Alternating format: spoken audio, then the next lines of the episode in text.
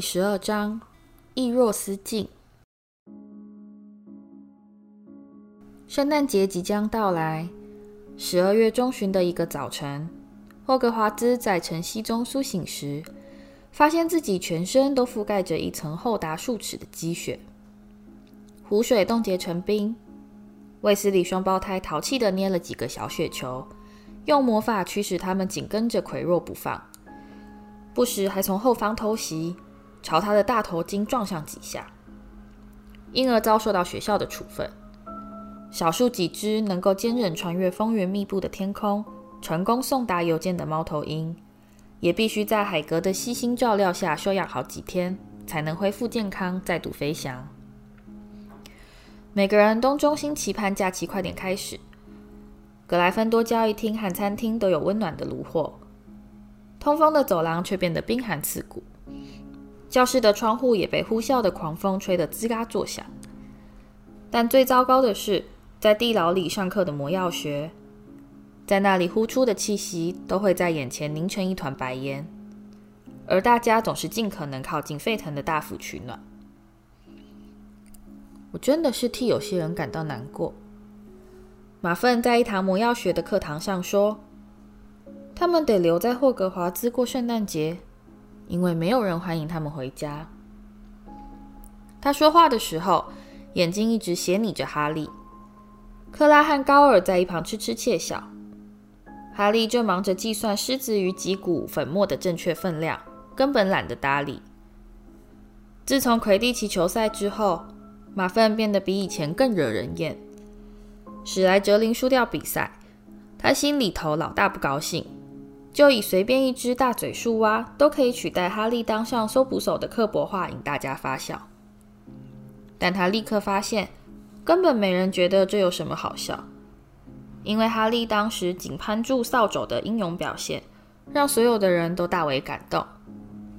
因此，马芬在妒恨交加的复杂心境中，只好又开始重新搬回老话题，嘲笑哈利的家庭不正常。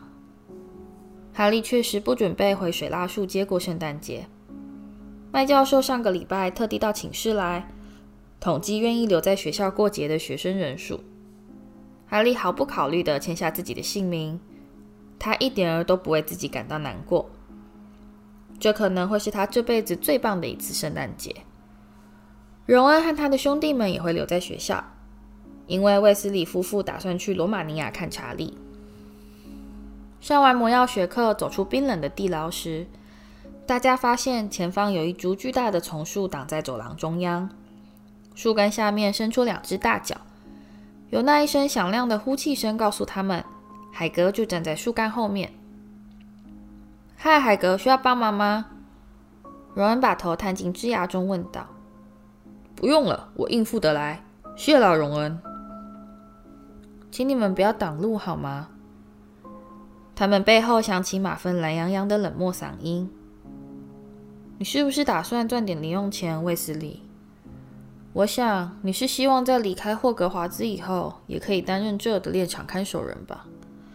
跟你家的破狗窝比起来，海格的小木屋简直就像个皇宫吧？在荣恩扑向马粪的时候，史内普突然出现在楼梯口。卫斯理，荣恩悻悻然地放开马粪的长袍前襟。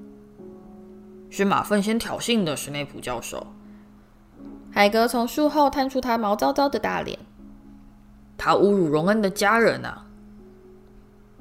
不管是什么理由，打架就犯了霍格华兹的校规。海格，史内普轻声说：“格莱芬多扣五分，卫斯理，你该感谢我没扣太多。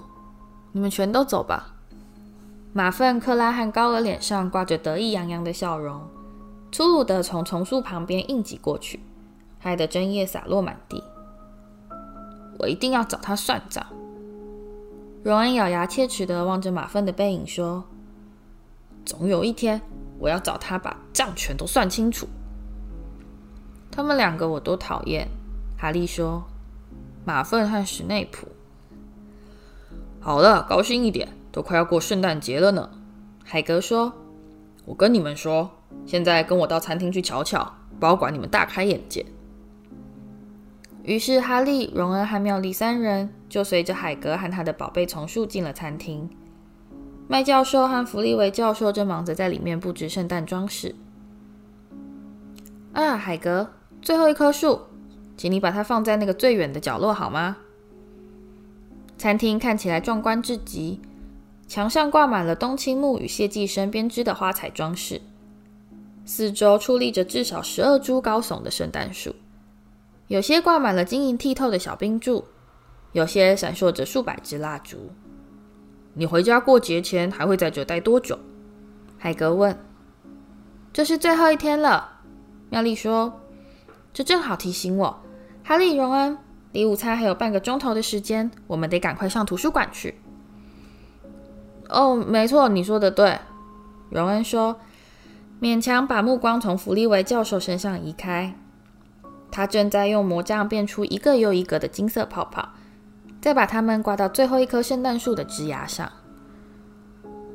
图书馆，海格跟着他们一起走出餐厅。在过节前上图书馆，你们还真用功呢，是不是？哦，我们可不是去那做功课的。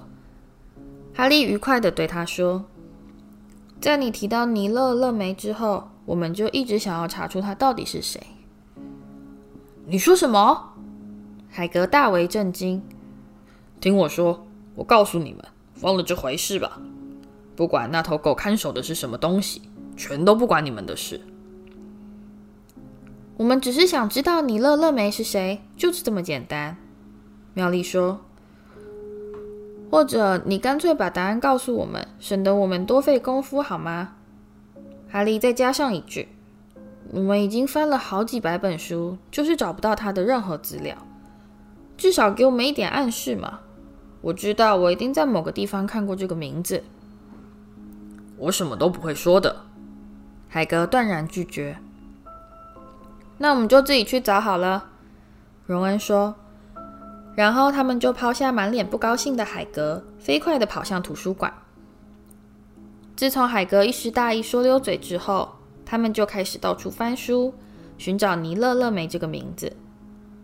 因为除了这个线索之外，他们实在想不出还有什么方法可以调查出史内普想偷的东西。问题是，他们并不晓得尼勒勒梅究竟做过什么足以留名青史的伟大事迹，不知道该从何处着手。他的名字并未出现在二十世纪的伟大巫师，或是今日魔法名流，在现代魔法的重大发现。和巫术最新发展研究中也找不到他的资料，再加上图书馆的庞大规模，也让他们感到有些使不上力。这有数万本藏书，数千个书架，数百排分类书区。妙丽掏出一张列着主题与书名的单子，准备按图索骥。荣恩却大步走向一排书区，开始随机采样的取书翻阅。哈利信步晃到了禁书区。他早就怀疑尼勒勒梅的资料是藏在这个地方，但不幸的是，除非你能拿到某位师长亲笔签名的特准单，否则学生是绝对不准翻阅禁书区的任何书籍。哈利心里明白，自己是绝对不可能拿到特准单的。这些书里记载的全部都是霍格华兹从来不肯教授的超强黑魔法。只有那些选修高等黑魔法防御术的高年级学生才有资格借阅。你在找什么，孩子？没什么，哈利说。图书馆员彭夫人对他举起了鸡毛毯子。那你最好出去，走啊，出去！哈利只好走出图书馆，暗暗懊恼自己为什么无法立刻编出某个可信的借口。哈利、荣恩及妙丽三人早已达成共识。千万别去问彭夫人哪里才找得到勒梅的资料。他们相信他应该会说出来，但史内普也可能因此而探听出他们的意图。因此，他们不打算冒这个险。哈利站在外面的走廊等待，看看其他两人会不会找到什么有用的线索。他心里却没抱太大希望。他们已经查了整整两个礼拜。毕竟，他们只能利用下课的零星时间，查不到也是意料中的事。他们真正需要的是一段完整的时间，摆脱彭夫人的严密监视，定下心来好好寻找一番。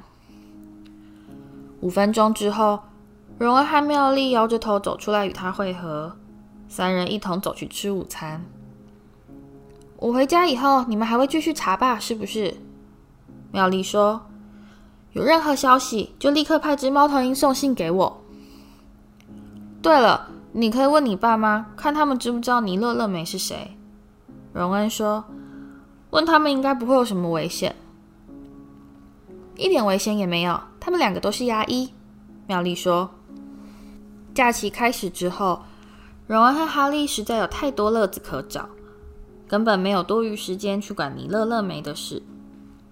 他们两人独占整间寝室，而交谊厅也不像平常那么挤，所以他们总是可以抢到炉火旁最舒服的扶手椅。他们把任何可以穿到长柄叉子上的东西——面包、小圆饼、果汁软糖，全都烤来吃。一面还兴致勃勃地设计各种害马粪被开除的阴谋诡计，虽然这些诡计几乎全都不可行，光是说说就够令人高兴的了。同时，荣恩也开始教哈利下巫师棋，这种棋其实跟麻瓜的西洋棋完全相同，唯一的差别是巫师棋的棋子全都是活的，这使得下棋就好像是在指挥军队作战一样。荣恩用的那套棋又旧又破，就跟他所有其他的东西一样。这套棋也是从家人那边接收过来的。这次物主是他的祖父。其实旧棋子反而比新的还好用。荣恩早就把他们的脾气摸得一清二楚，所以在指挥时从来没碰过任何麻烦。哈利用的是西莫给他的棋子，他们完全不信任他。他本来就下得不太好，这些棋子还在一旁扯后腿，七嘴八舌的提供各种令人困惑的意见。不要把我送过去，你难道没看到那里有个骑士吗？派他去好了，反正我们失掉他也无所谓。圣诞夜，哈利上床时满心期待明日的丰盛大餐和有趣的节目，但并不指望会收到任何礼物。想不到他第二天早上醒来，第一眼看到的。就是床脚边的一小堆礼物。圣诞快乐！荣恩睡意朦胧地说了一声，望着哈利爬下床，披上睡袍。圣诞快乐！哈利说：“你来看看这里好吗？我有礼物耶！不然你以为是什么大头菜吗？”荣恩说，转过头来望着他自己的礼物堆，那看起来比哈利的丰富多了。哈利抓起最上面的包裹，他用厚重的盒纸包装，上面有一行鬼画符似的潦草字迹：“送给哈利·海格。”里面是一只粗糙的木笛，一看就知道是海格自己做的。哈利吹了一下，听起来有点像猫头鹰的叫声。第二个包裹非常小，里面只放了一张字条：“我们收到你的信。”在此附上你的圣诞礼物，德斯里姨丈与佩妮阿姨。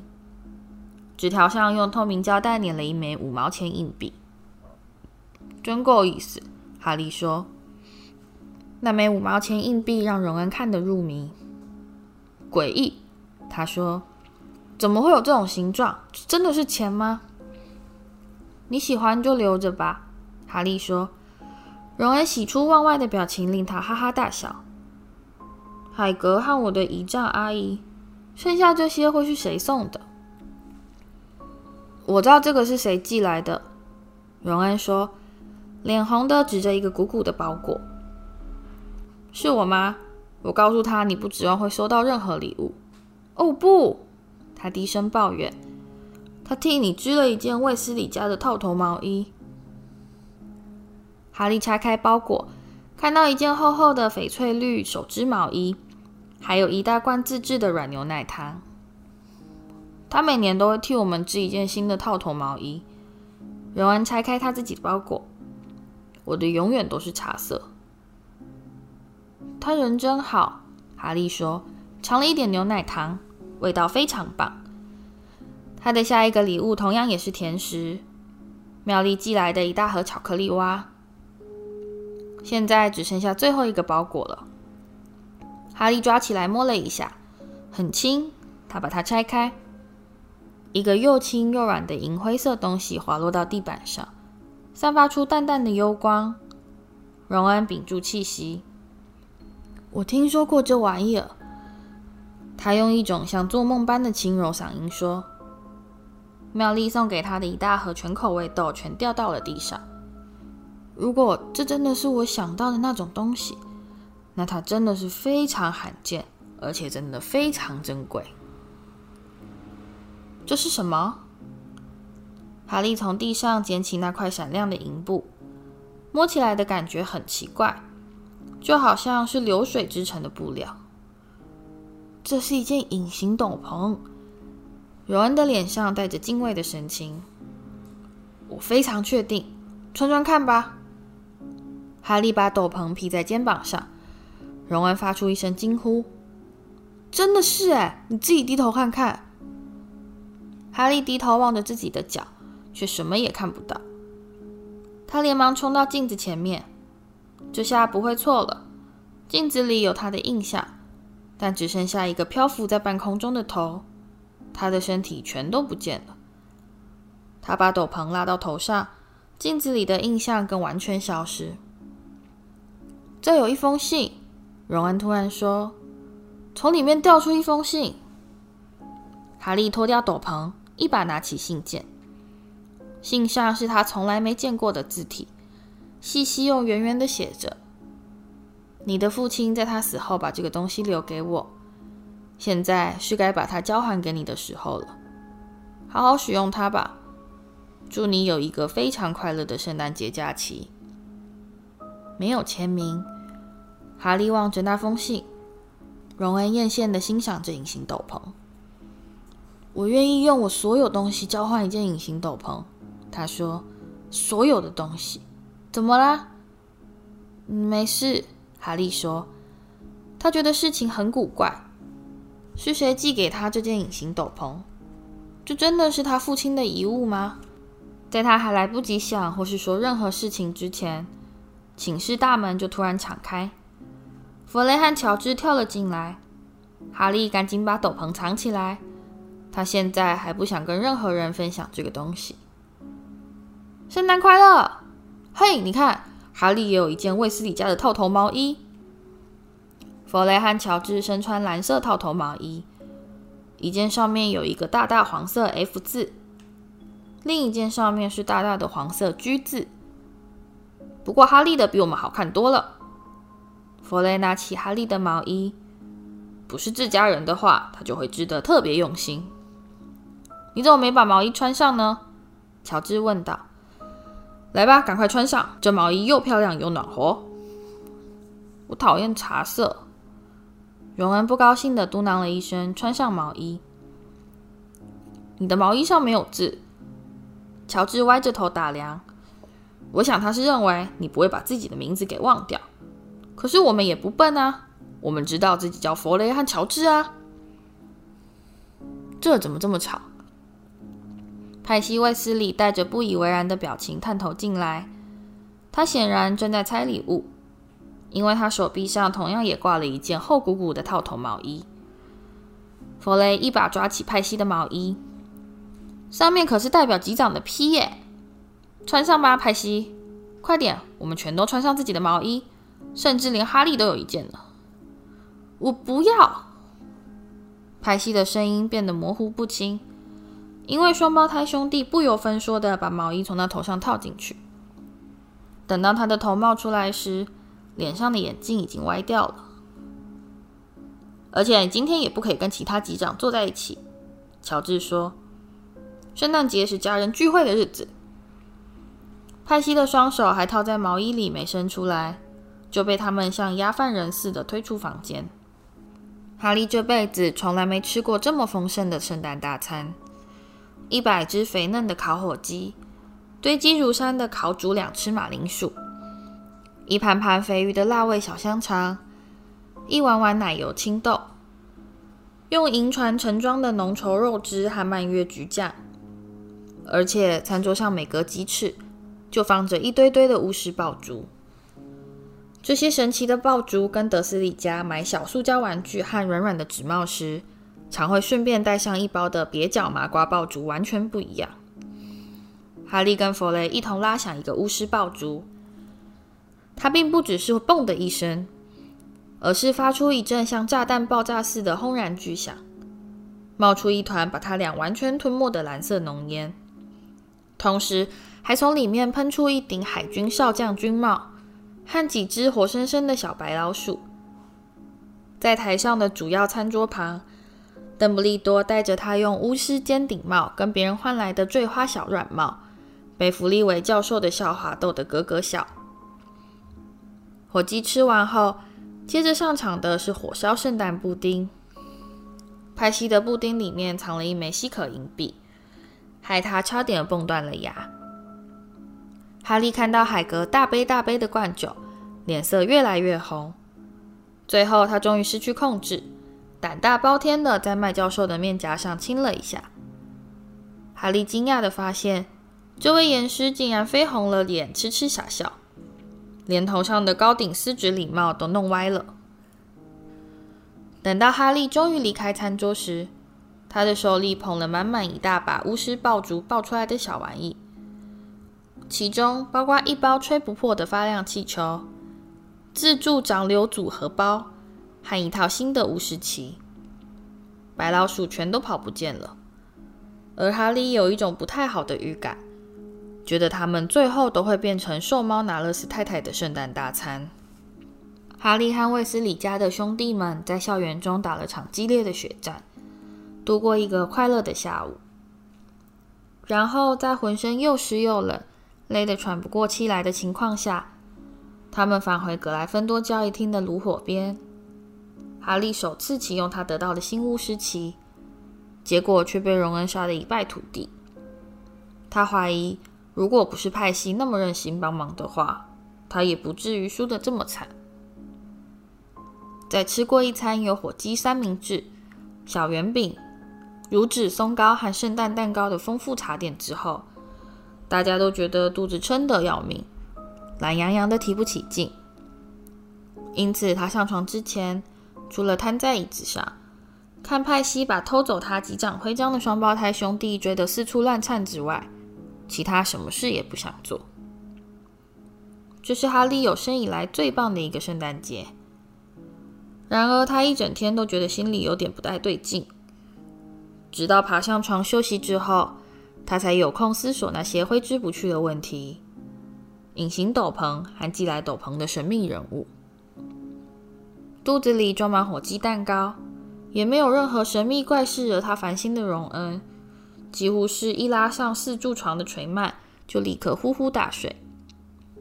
哈利把身子探到床外，把斗篷从床底下拉出来。他父亲的遗物，这是他父亲用过的东西。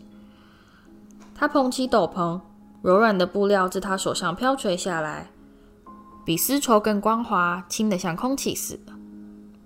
好好使用它吧，信上是这么写的。他必须穿上它，就是现在。他轻轻溜下床，裹上斗篷。他低头望着自己的脚，却只看到月光与阴影。这是一种非常奇怪的感觉。好好使用它吧。哈利突然完全清醒过来，只要穿上这件斗篷，整个霍格华兹就可以任由他来去自如。他矗立在寂静的漆黑夜色之中，一阵狂喜窜遍了他的全身。穿上这个以后，他爱去哪里就去哪里，飞七绝对逮不到他。荣恩咕咕哝哝的说着梦话，哈利该叫醒他吗？某个念头阻止了哈利。这是他父亲的斗篷，他觉得至少在这一次，第一次，他要独自享用。他蹑手蹑脚地溜出寝室，走下楼梯，穿越交易厅，爬出滑翔洞口。是谁啊？胖女士哇哇大叫。哈利没有回答，他迅速踏上走廊，往前走去。他该去哪儿呢？他停下脚步，脑袋里飞快地转着念头。然后他突然灵机一动：图书馆的禁书区，他可以爱看多久就看多久，直到找到尼勒·勒梅的资料为止。他随即出发，裹紧他的隐形斗篷，大步前进。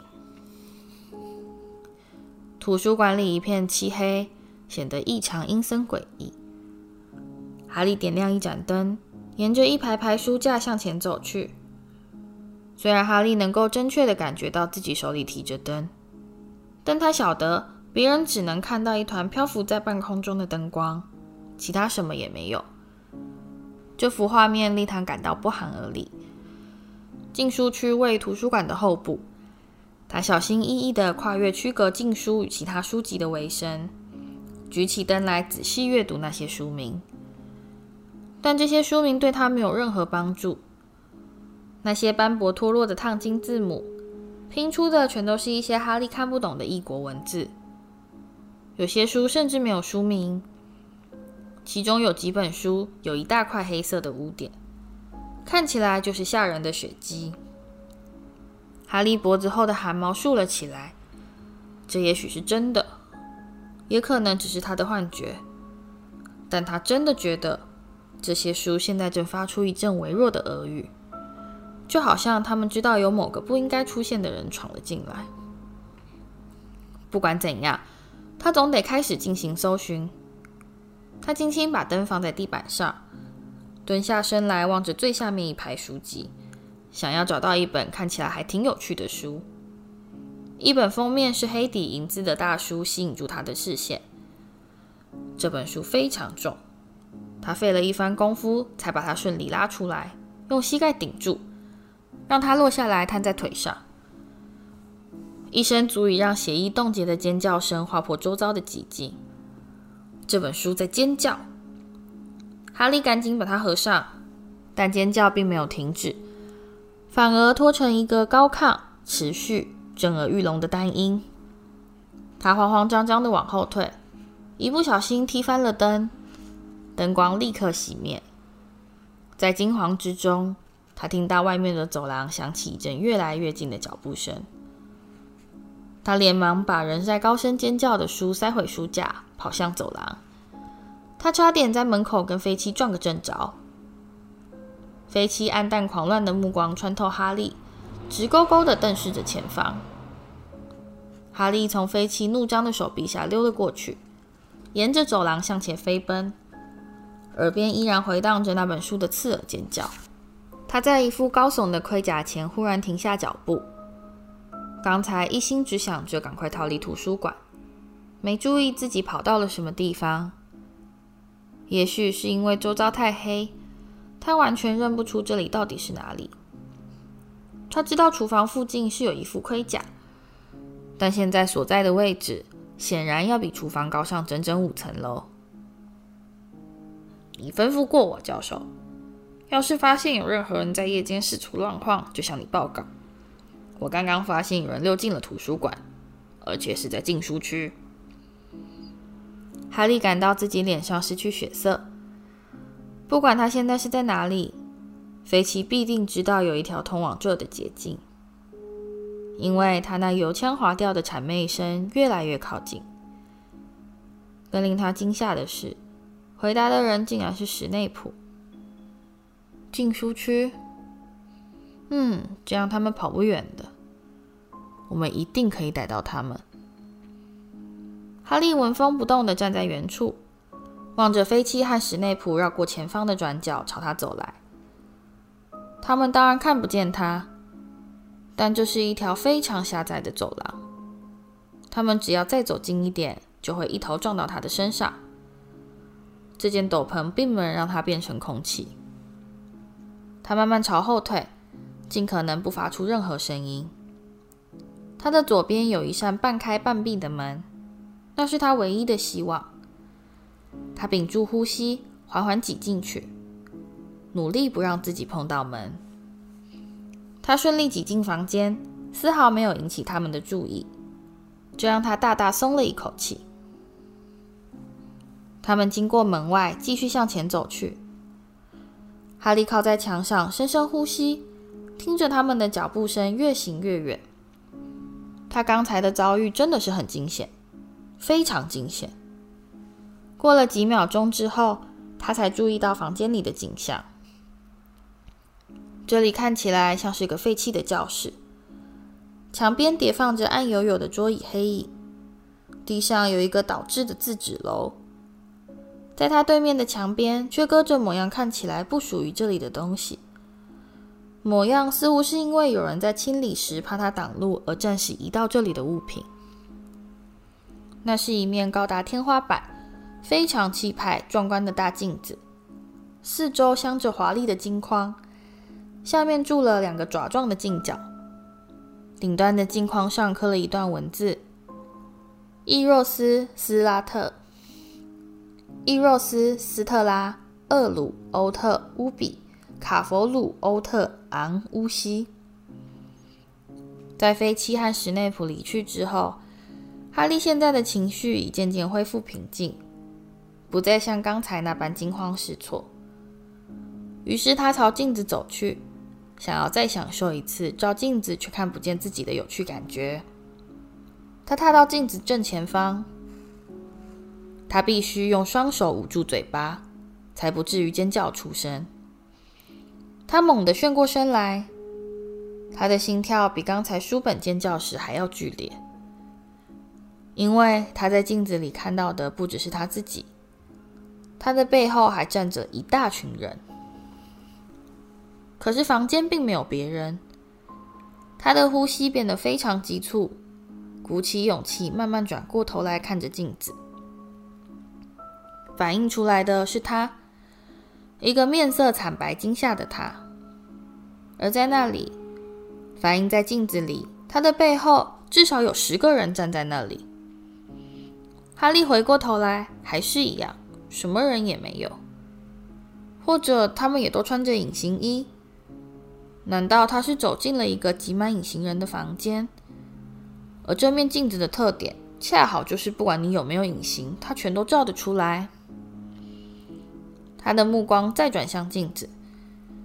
镜中一个站在他右后方的女人正微笑朝他挥手，他连忙往右后方伸手挥了一下，却什么也没碰到。如果他真的站在那里，他应该摸得到她。镜子里的他们站得那么近，而实际上他却只能感觉到空气。他和其他人只存在于镜中世界。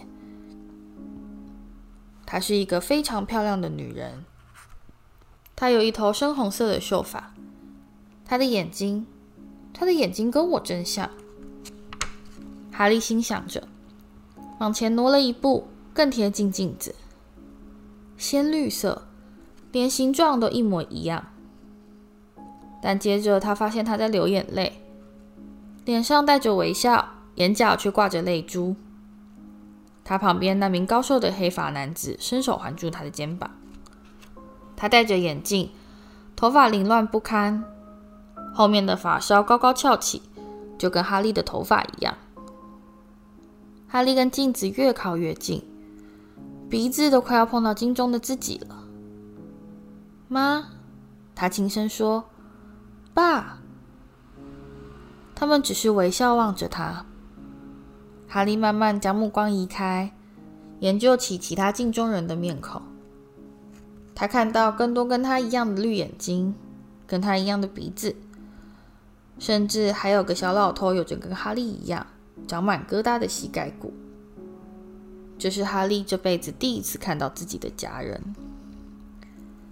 波特夫妇微笑着朝哈利挥手，他把双手贴在镜面上，贪婪地凝视他们，恨不得能够穿透镜面扑到他们怀中。他心中感到一阵强烈的痛楚，半是喜悦，半是深沉的忧伤。他不知道自己在那站了多久，镜中的影像并未消失。他痴痴地望着，不知过了多久，远处突然响起了某个声音，才让他重新回过神来。他不能待在这里，他必须赶快找到路回床上睡觉。他依依不舍地将目光自他母亲脸上移开，轻声说了一句：“我会再回来的。”就快步踏出房间。你可以把我叫醒啊！荣恩生气地说：“你今天就可以去了。我打算再回去看看。我想带你去看那面镜子。我很想看看你爸妈长什么样子。”荣恩期待地说：“我也想看看你的家人，看所有的卫斯理家族。你可以把你其他兄弟和亲戚指给我看。”你要看他们方便得很，荣恩说：“只要在放暑假的时候到我家来玩就行了。而且那面镜子说不定只能显现出死人。不过你没找到尼勒乐梅的资料，还真是有点可惜。来点培根怎么样？你怎么什么都不吃呢？”哈利吃不下，他看到了他的父母，而今晚还会再看到他们。他几乎把尼勒乐梅的事忘得一干二净。现在这一切似乎都不再重要了。谁在乎那只三头狗看守的是什么东西？就算史内普真的把它偷走，那又有什么关系呢？你还好吧？荣恩说：“你看起来怪怪的。”哈利最害怕的就是再也找不到那个放镜子的房间。现在斗篷里多塞了一个荣恩。所以没办法像昨晚走的那么快。他们从图书馆出发，企图摸索出哈利昨天走过的路线，结果却在黑暗的通道中晃了将近一个钟头，什么也找不到。我快冻毙了，荣恩说：“干脆忘了这回事，回去睡觉算了。”不，哈利低吼：“我知道就在这附近。”途中，他们遇到一个正往反方向飞的高瘦女巫幽灵。此外，什么人也没看见。就在荣恩开始抱怨腿快冻僵的时候，哈利找到了那副盔甲。这里，就是这里，没错。他们推开门，哈利脱下斗篷，冲到镜子面前。他们就在那里，他的父母亲正笑容可掬地望着他。看到了吗？哈利轻声说：“我什么也没有看见。你看，看看他们，有好多人呢。我只看到你。你这样看不对，过来，站到我这个位置。”哈利退到旁边，但荣恩已站到镜子前方，哈利就完全看不到他的家人了。镜子里只有穿着涡旋纹花呢睡裤的荣恩。荣恩像定住似的呆呆望着镜子里的自己。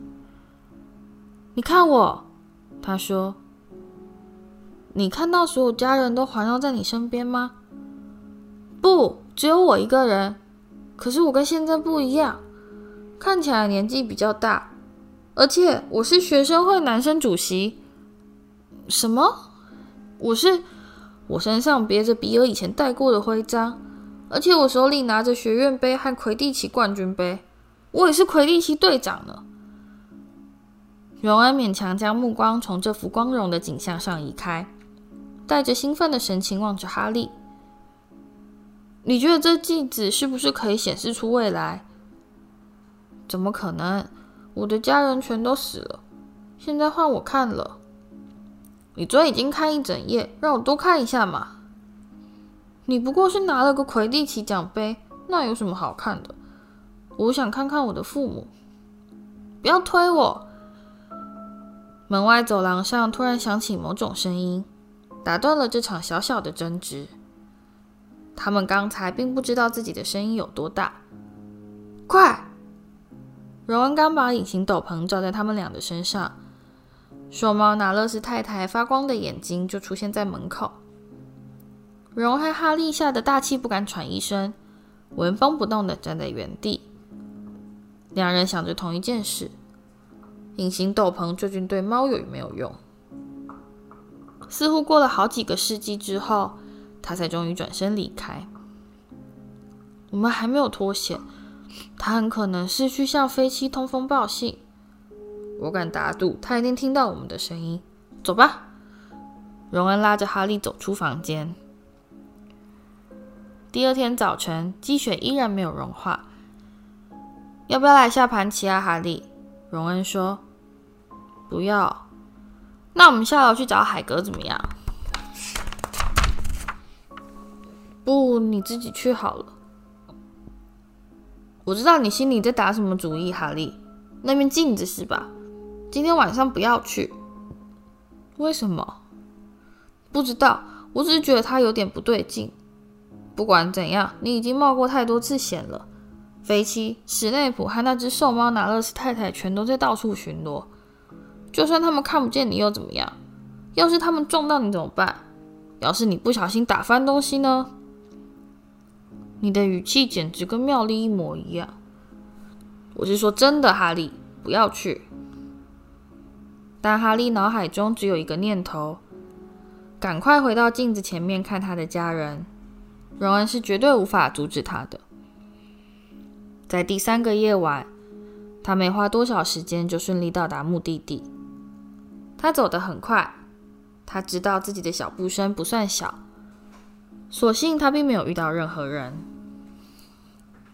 他的父母亲仍在那里看着他微笑。他的一位祖父甚至还高兴地对他点头。哈利坐在镜子前面，没有任何事可以阻止他留在这里，跟家人们度过整个夜晚。任何事都不成，除了……所以你又回来了，哈利。哈利感到自己的五脏六腑似乎在瞬间冻结成了冰。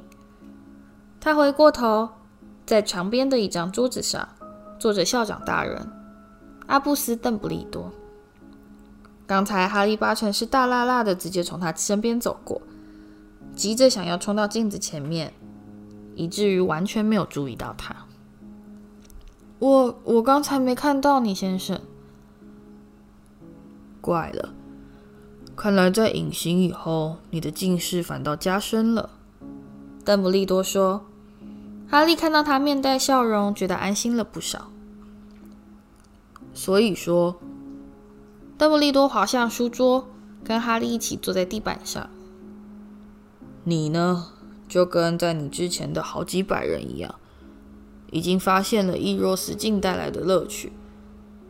嗯，我不晓得他叫伊若斯镜先生。我想你现在应该已经了解到它的功能了吧？他，嗯，他让我看到我的家人。他让你的朋友荣恩看到自己成为学生会男生主席。你怎么知道？我不需要斗篷就可以隐形。邓布利多温和地说：“现在你来想想看，这面伊若斯镜究竟让我们看到了什么？”哈利摇摇头：“让我告诉你吧，世界上最快乐的人。”才有办法把这面伊若斯镜当做普通镜子使用。也就是说，在他望着镜子的时候，他看到的是他自己真实的形貌。这让你想到什么了吗？哈利想了一会儿，然后他慢慢开口说：“他让我们看到我们想要的东西，我们想要的任何东西。”对，但也不对。邓布利多平静地说：“他让我们看到的不多不少，恰好是我们心里最深沉、最迫切的欲望。你呢，从来没有见过自己的家人，所以看到的是他们全都环绕在你的身边。而荣恩，他一直都活在他哥哥们的阴影下，所以看到的是一自己，所以看到的是自己一个人站在那里。”变得比他们几个都要优秀。然而，这面镜子既不能教给我们知识，也无法让我们看到真相。人们在他前面虚度光阴，被他们所看到的景象迷得神魂颠倒，或是逼得发狂，因为他们不晓得自己看到的究竟是事实，还是永远不可能实现的妄想。这面镜子明天会离到另一个地方，哈利。我请你不要再去寻找他。未来你也很可能会在无意间再看到他，所以你必须现在就做好心理准备。活在虚幻的梦境里，因而遗忘现实生活，这样是绝对行不通的。牢牢记住这一点。好了，现在你赶快套上那件令人羡慕的斗篷，回去睡觉好吗？哈利站起来，先生，邓布利多教授，我可以问你一个问题吗？你不是已经在问了吗？邓布利多微笑着说：“不过你可以再多问另一个问题。在你看到这面镜子的时候，你看见了什么？”我看见我手里抓了一双厚厚的羊毛袜。哈利张大眼睛。一个人的袜子永远都不会嫌多，邓布利多说。另一个圣诞节来了又走，而我连一双袜子都没有收到。大家总是坚持要送我书。哈利直到躺回床上时，才突然想到邓布利多或许没有说实话。但过了一会儿，当他把斑斑赶向枕头时，他又想到，那其实是一个相当个人的问题。